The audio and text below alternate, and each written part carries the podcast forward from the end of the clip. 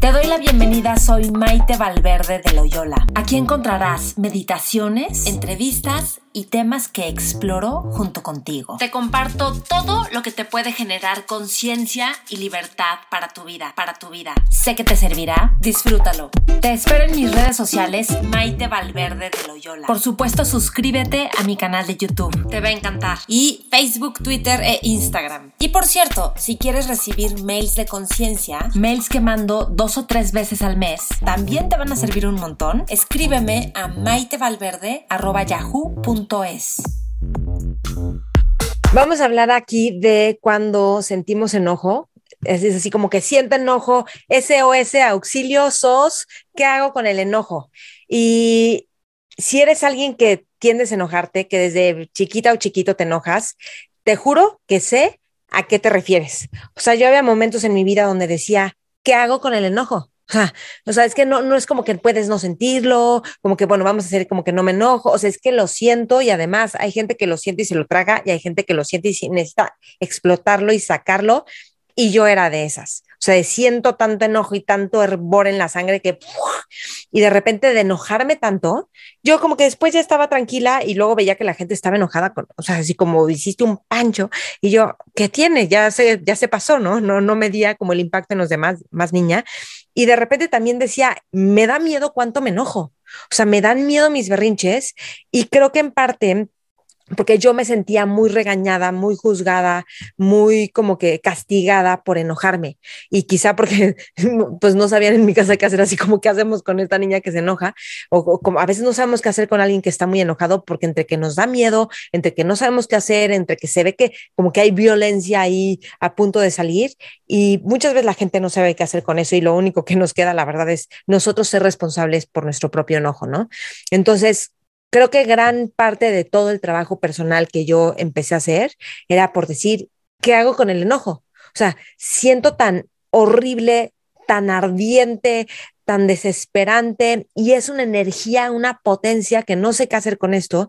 Y de repente dije, tengo que hacer algo porque me voy a quedar sola y porque no me gusta vivir así. O sea, no me gusta vivir con tanto enojo y ojalá pueda vivir, ojalá pueda vivir con menos enojo.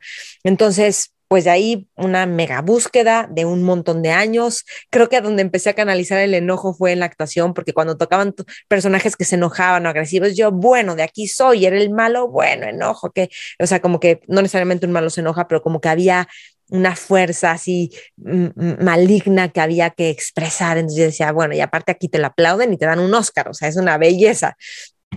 Pero mm, más allá de eso, hay algo bien padre que en, el, en la entrevista que le hice a Carlos de León en Mentores, Mentores con Maite, pueden escucharla, que él habla de cómo la locura la tenemos pues completamente negada y la, lleva, la mandamos a la sombra y que cuando empezamos a tocar la locura y a validarla Obviamente no estoy hablando de hacerle daño a otras personas, de hacerte daño a ti, de hacerlo en un lugar, o sea, no, no, no. Estoy hablando de un espacio terapéutico. Cuando tú estás, tú puedes tocar como esa parte humana en la que podemos sentir ira y otras emociones, y ahorita estoy enfocándome en el enojo.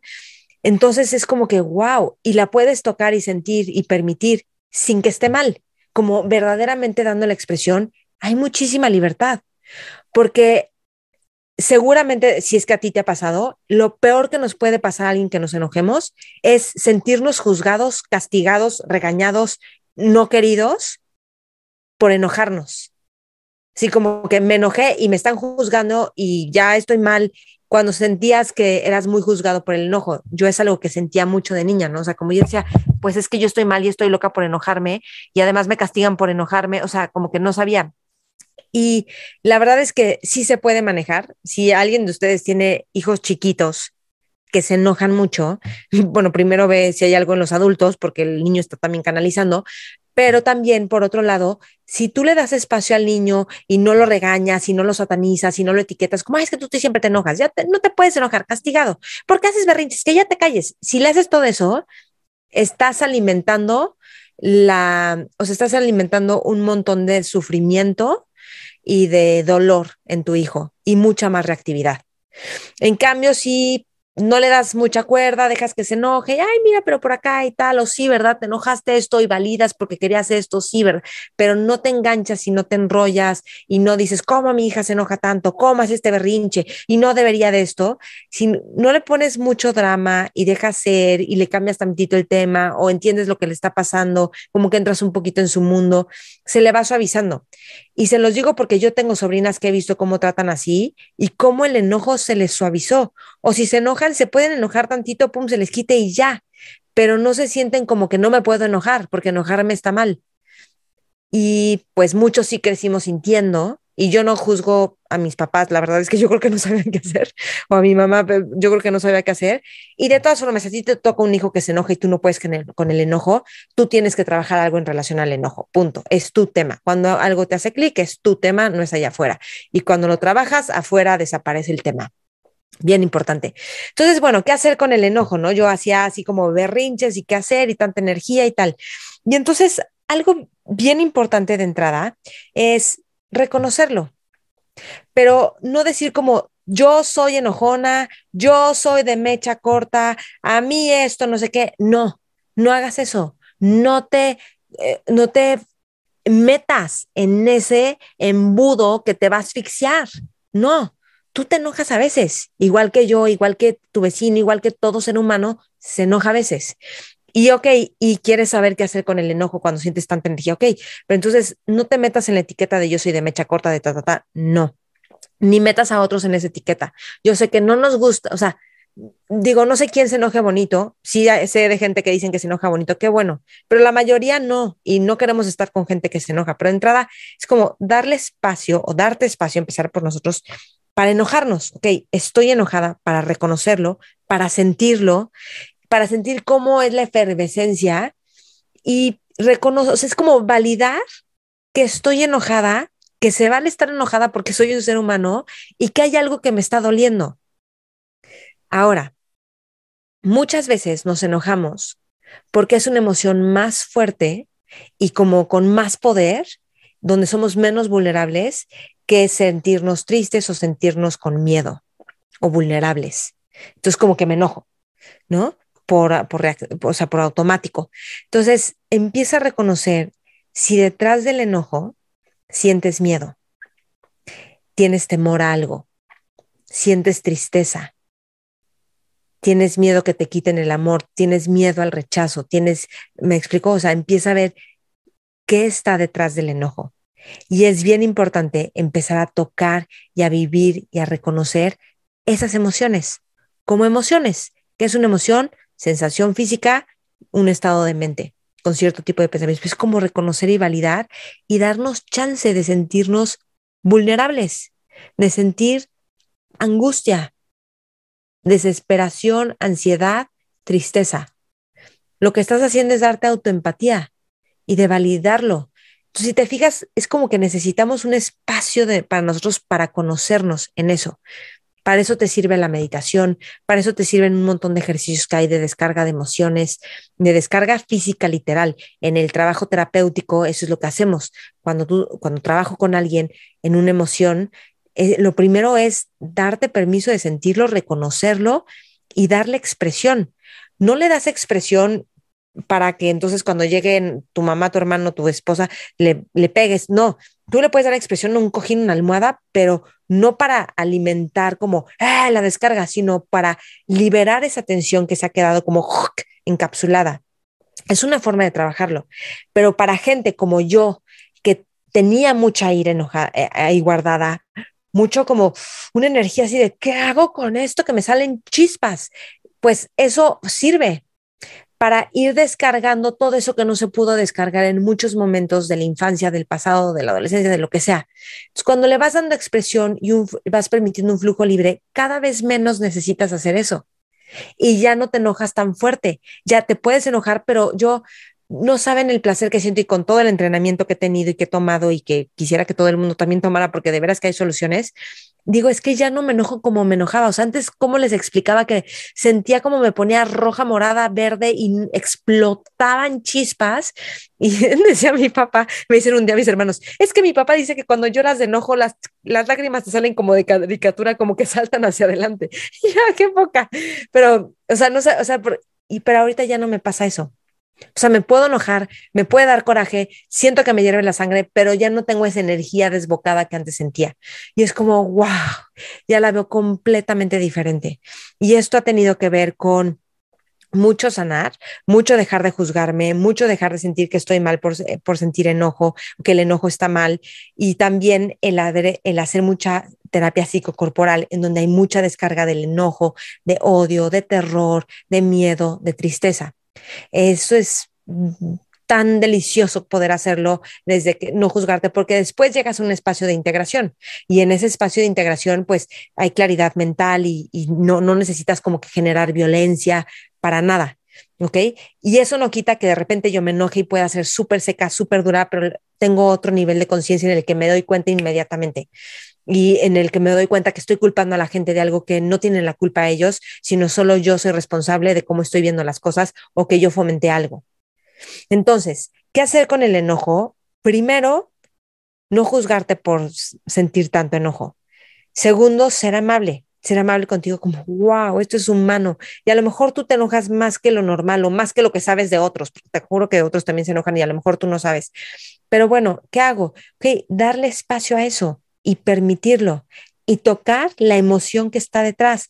Ve si hay miedo. Hay veces hay mucho miedo, entonces como que, pero me siento más fuerte con el enojo. Y la terapia psicocorporal ayuda mucho. Yo encantado de, encantada de ayudarlos o con muchos cursos de terapia que he dado también. Este, ahí los tengo. Y también algo bien importante del enojo es como que es como si fuera una energía en la que sentimos como, como que nos sentimos apegados a algo. Es que esta persona está mal, esto es lo que me hizo daño, esto es como me siento amenazada, este, como que la mirada se vuelve muy estrecha y muy focal contra algo. Entonces, una mirada que, o lo que sea que puedas cultivar de como ver que hay mucho más que solo tú y tu mirada y tú y, y creer que el mundo es peligroso, que te está lastimando. Es como empezar a entender más y a conectarnos más con otros, que esto sirven ejercicios de empatía, por supuesto, que para tener empatía también sirve mucho tú tener empatía contigo, que es darte estos espacios de sentir. Y además, empezar a ver que, o sea, tienes una mirada fija y estrecha en algo. ¿Y qué pasa si suelto el apego a que solo esto se puede ver así? Es una especie de muerte. O sea, sentir que como debería de ser, como pienso que es, la gente que pienso que me hace daño, no necesariamente es así, es como que quitas las garras, sea, literalmente las garras que tenías encajadas en la pared o en la persona, casi, casi metafóricamente hablando, o literalmente hablando puede ser, las quitas y dices, y no es así.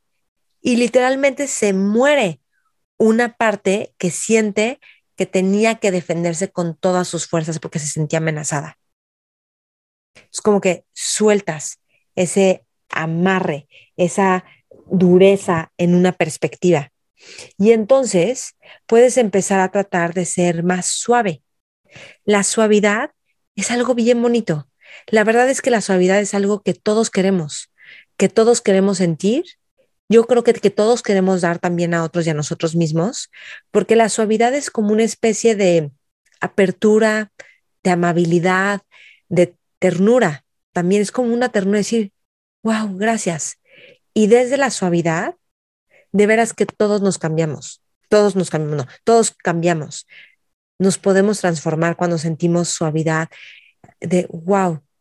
Y entonces cuando empezamos a, a cultivar, a practicar, a recordarnos que podemos ser suaves con nosotros mismos, que podemos ser más suaves, o sea, pero la suavidad tiene que ver con algo corporal, físico, así como que esa tensión que se genera y como esa dureza, empiezas a suavizar y wow, y también es una especie de muerte. Sientes que algo se muere, pero te prometo que va a salir una caricia de vida, algo que estabas esperando desde hace mucho tiempo. Y vas a darte cuenta cuántas veces a mí me pasa eso, mucha gente ha querido ser tan suave, tan tierna, tan amable conmigo y yo tenía tanto enojo que no lo podía ver ni recibir. O sentía, oh, esta es otra, sentía tanta vergüenza que ni siquiera podía recibir una caricia o suavidad porque era como, no, yo estoy avergonzada de ser tan reactiva. Y esa es una identificación, como esa vergüenza de no puedo recibir lo bonito de la vida y el cariño y el amor, ni ser eso, porque tengo vergüenza de todo lo que he reaccionado y el daño que he hecho. Por eso es como nos empezamos a perdonar y empezamos a ser más suaves.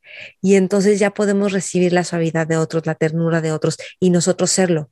Y además, como les contaba de, las de los niños, cuando no nos fijamos en que, uy, yo soy la enojona, que ya la cagó, que ya se equivocó, que ya explotó, que ya reaccionó, entonces en ese momento, cuando dejamos de, de identificarnos con eso, tenemos la capacidad de, como que reinventarnos en el momento, como, ups, perdón. O sea, yo hace poquito estaba en una cena familiar y entonces, este, mi papá estaba platicando algo, entonces me sirvieron algo y yo, ay, mil gracias, pero ta, entonces regreso y yo, ay, pueden repetir y luego otra vez no sé qué me sirven y yo, ay, pero mil gracias, no sé qué, oye, pero cómo está hecho, ah, qué bueno, pueden repetir. De repente mi papá fue como de, o sea, Maite, ya no. Y entonces yo en ese momento reaccioné y dije, a ver, o sea, ¿qué no puedo preguntar y no puedo dar las gracias y no sé qué, así como que reaccioné así, me eché como 20 segundos de, así mis balas, ¿no? Ahí como, y yo enojada porque lo que sentí es rechazo y decir es que no sabía cómo manejar entre que quiero dar las gracias de lo que me están sirviendo y de, lo delicioso que está, y entre que quiero escuchar la historia, ¿no? Y que me puse tensa porque no quiero que mi papá se enoje. Entonces, fue como un momento así, y entonces termino eso y vi así como el silencio incómodo que yo generé, y el, bueno, ok, ya sabes, como que tratan de aliviar el, el momento los demás y de repente les dije, oigan, espérense, porque no, no lo quiero cargar, no, no quiero seguir con esto, no les dije esto, pero yo dije, no quiero cargar con esto y me siento avergonzada.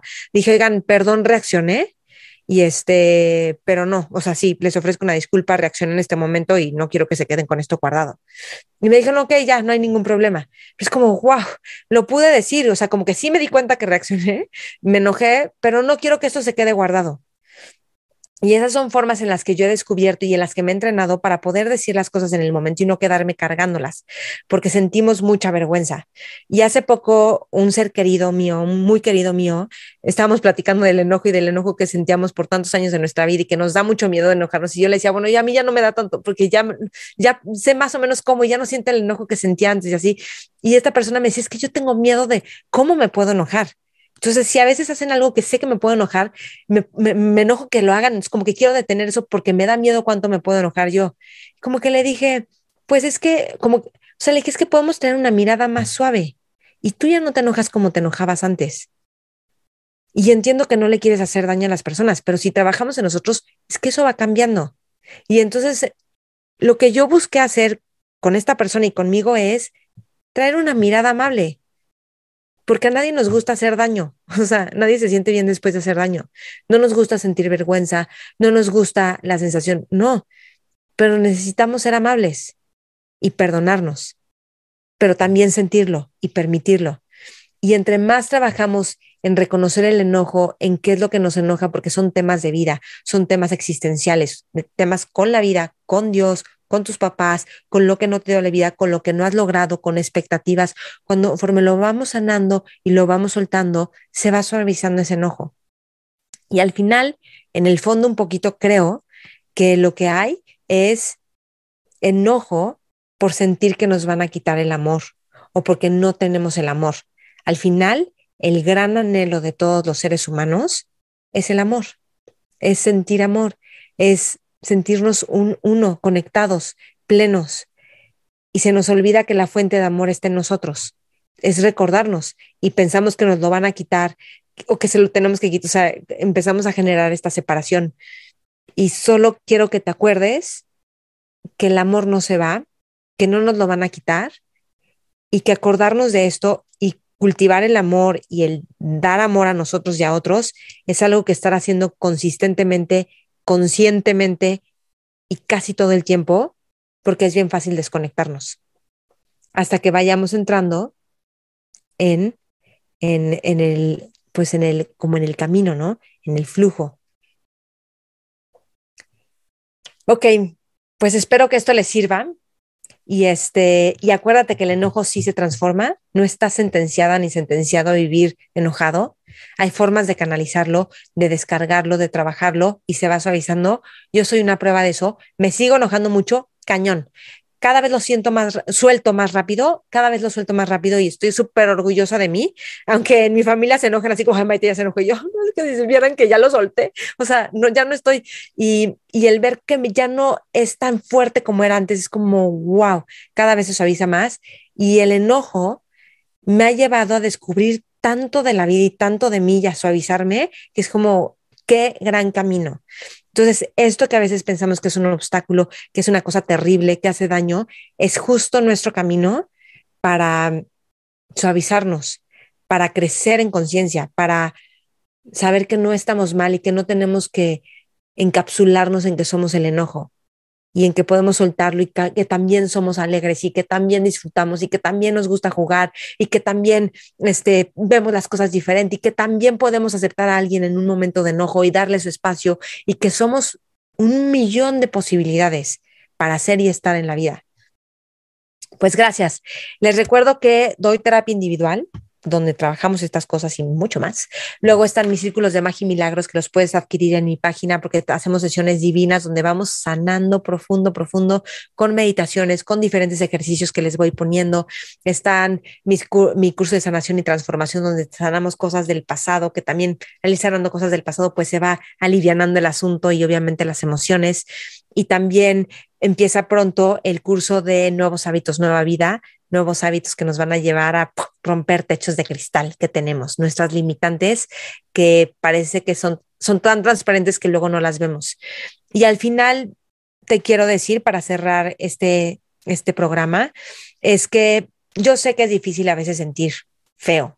Eso es, es difícil a veces sentir y entrarle al enojo, a la tristeza, al miedo, al pavor, a la, a la furia, al, o sea, al pánico. Y si esa emoción es la que está ahí presente, hay que sentirla. Solo sentirla amablemente con aceptación y sabiendo que no eres esa emoción es lo que permite que se libere. Entonces, a veces no le queremos entrar porque es, no quiero sentir feo, pero te prometo que si la sientes, desaparece. Si le tienes miedo, va a estar ahí y te va a dar miedo que salga y vas a tratar de evitar a toda costa que salga. Y eso te va a limitar de hecho, va a limitar tu capacidad de disfrutar, porque sientes que como que como limitas una emoción, también limitas otras cosas, entonces también limitas como tu pasión por disfrutar. Entonces, hay caminos, qué bendición que hay caminos y de hecho, ese es el camino. Eso que no queremos que exista en la vida, que no queremos que nos pase, es el camino. Bueno, los espero en todas las redes, Maite Valverde de Loyola, está mi otro podcast y YouTube, Mentores con Maite, y si crees que este programa puede servirle a alguien más, compárteselo compárteselo porque es un súper tema, que, sepa que hay formas de trabajarlo y de manejarlo. Y a ti te digo, gracias por escuchar, gracias por compartir y gracias por ser parte de pues esta comunidad en donde coincidimos con temas que creemos que son relevantes para la vida. Nuestro propio desarrollo, nuestra liberación y nuestra capacidad de contribuir a la vida y al mundo. Así que hasta pronto. Espero que te haya servido y gustado lo que comparto en este podcast. No olvides compartirlo con más personas, también compartirlo en tus redes y taguearme, porque me interesa saber qué es lo que más te gusta y más te sirve. Nos vemos en mis redes, Maite Valverde de Loyola, y acuérdate que está mi canal de YouTube y mi podcast. También lo encuentras con mi nombre, Maite Valverde de Loyola. Gracias y hasta la próxima.